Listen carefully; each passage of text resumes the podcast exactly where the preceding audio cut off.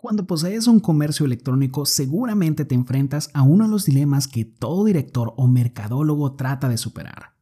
¿Cómo incrementar mis órdenes de compra con todas aquellas personas que solo añadieron a carrito? Tener carritos abandonados es como tener dinero pausado. Si bien no todos los que realizan esta acción significa que son clientes potenciales, pero si una parte de ellos son personas en las que todavía podemos ejercer cierto grado de influencia para que se concluyan más ventas. Pero para eso necesitamos las herramientas adecuadas para poder aplicarlas en el momento adecuado. Bienvenidos al podcast Ciencia del Marketing, un espacio dedicado para compartir las mejores prácticas de marketing digital y desarrollo de marca orientado a negocios si eres una persona competitiva o apasionada por crear mejores lazos con tu mercado objetivo, estás en el lugar indicado. Comencemos.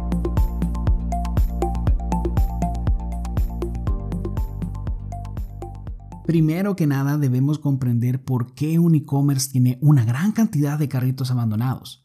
Previo a conocer las medidas para solucionarlo, debemos siempre mejor implementar desde un inicio medidas preventivas que hagan que este inconveniente suceda en menor grado.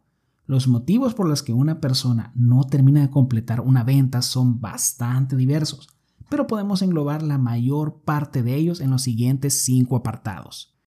Número 1. Gastos y coberturas de envíos. Seleccionar un proveedor logístico para las entregas de paquetes de tu negocio es determinante en las operaciones del mes a mes de tu tienda en línea.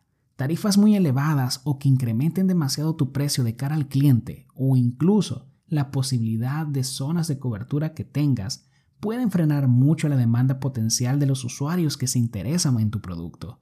Número 2. Proceso de compra poco intuitivo.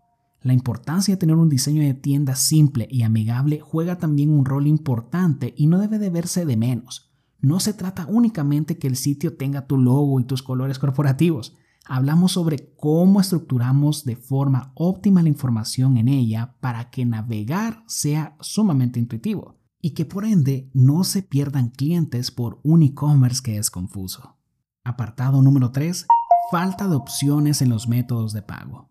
Contar con alternativas de pago confiables y que no tengan un proceso engorroso también es una manera de asegurar mayor cantidad de pedidos. Normalmente deberíamos de contar con al menos uno o dos métodos de pago con tarjeta por medio de pasarela de pago con sellos de garantía, opciones de pago por contraentrega en caso de e-commerce locales, pagos por transferencia bancaria e inclusive otro método que se está popularizando es el pago por cuotas con tarjetas, si es que el precio de tu producto lo amerita. Sin olvidar que hay ciertos tipos de clientes que prefieren cerrar la compra por medio de WhatsApp o Messenger y es muy útil que tengas enlaces de pago a la mano. Y esto va de la mano con el cuarto apartado, solicitud de demasiada información. Haz tus formularios lo menos complicados posibles Examina cómo puedes simplificar la toma de datos de tus visitantes y pedir únicamente los necesarios. Entre más práctico sea la toma de pedidos, más probabilidades tendrás de cerrar la venta. Y apartado número 5, que este no depende exclusivamente de ti, pero sí es algo que le afecta al usuario, es la falta de preparación para realizar una compra o la indecisión. Recuerda que muchos usuarios, dependiendo en qué etapa de su proceso de compra se encuentran, es normal que se añadan productos a carrito para verificar la inversión total que tendrán que realizar para adquirir un producto. En cada uno de estos apartados debes de darte la tarea de compararlos con la competencia más directa que tengas a nivel de comercio electrónico, ya que si otra empresa maneja uno o dos apartados mejor que tú, será más que suficiente para que la venta se la quede a alguien más. Todo lo que he dicho hasta ahora son únicamente medidas preventivas y de optimización, mas no van a erradicar el problema al 100% nunca. Siempre todas y absolutamente todas las tiendas tendrán carritos abandonados en menor o mayor medida.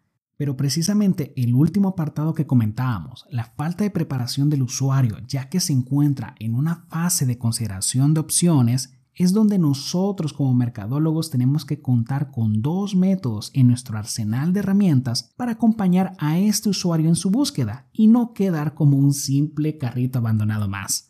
Así que pasemos al método número uno, automatización de correos de seguimiento. Nadie, pero absolutamente nadie está exento del uso de una buena herramienta de email marketing.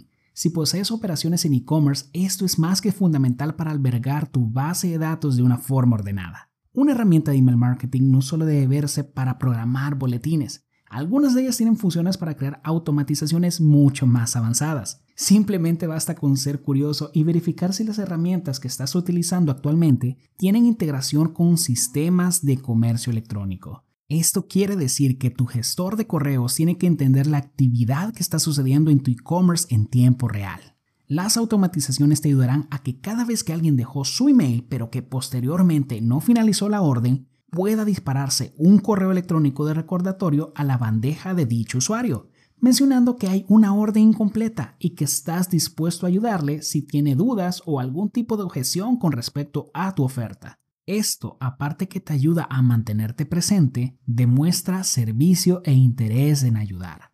Estas acciones pueden configurarse que sucedan en lapsos de tiempo que tú creas más convenientes, lo normal es que el primer correo se dispare una hora después que el carrito fue abandonado, pero no necesariamente tienes que quedarte hasta ahí. También es recomendable si la acción de compra todavía no se lleva a cabo, puedes enviar un segundo y un tercer correo. En ellos puedes jugar con sesgos de marketing que hagan que el usuario tome acción. Por ejemplo, mencionar que el precio del producto es por tiempo limitado mencionar la escasez de las unidades del artículo o inclusive ofrecer un pequeño cupón de descuento para que finalice el pedido.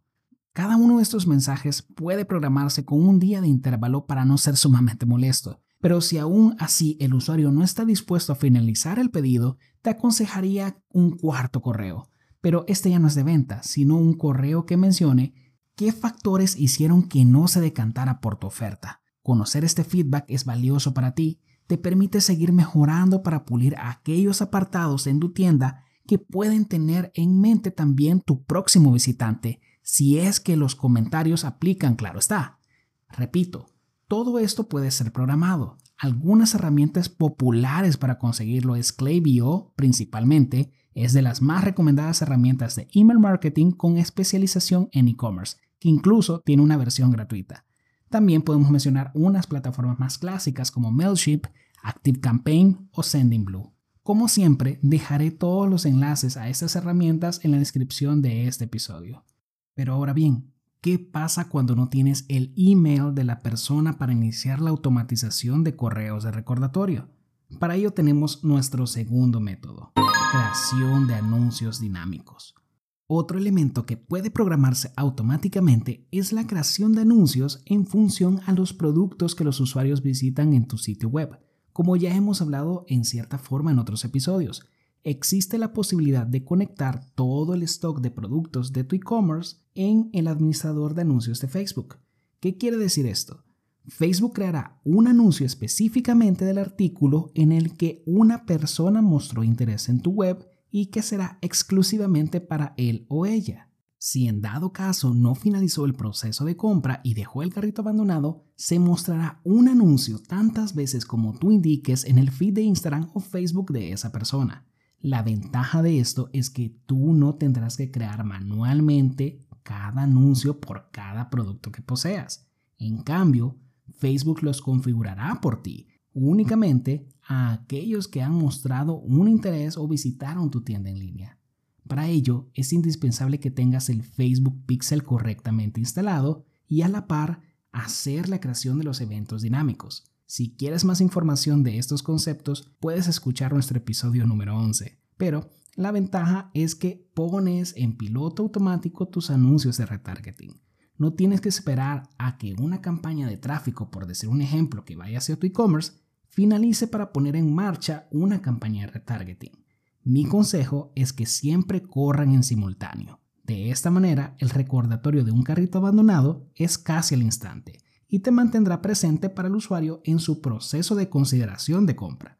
Esta funcionalidad, cabe aclarar, no es exclusivamente de la plataforma de Facebook, existen otras plataformas publicitarias que también lo desarrollan. Google AdWords es un ejemplo, también tiene una función de creación de anuncios dinámicos, similar a como lo vemos en Facebook. Subes tu catálogo de productos a la plataforma de AdWords y ahí se estarán creando diferentes anuncios display en diferentes páginas web, muy similar a lo que estamos viendo en lo que aparece en el feed o el timeline de los usuarios. Pero esto será tema para otros episodios. Lo interesante, como mencionaba antes, es que no tienes que tener necesariamente el correo electrónico de una persona para aplicar esta función de creación de campañas dinámicas. Mi consejo es que tengas un modelo mixto. Uno no sustituye al otro, más bien son complementarios para impactar por diversos frentes inteligentemente, con campañas o correos que realmente son personalizados para cada persona. De esta manera te aseguro que la conversión de tus carritos de compra se irá optimizando paulatinamente para incrementar tus cierres de pedido. Y bueno, dejo este episodio hasta aquí agradeciéndote nuevamente tu presencia y recuerda compartir o marcar con 5 estrellas este episodio en Apple Podcast si deseas ayudarnos a que Ciencia del Marketing pueda seguir llegando a más personas. Yo te saludo en una próxima ocasión. Hasta luego. Muchas gracias por haber escuchado este episodio de Ciencia del Marketing.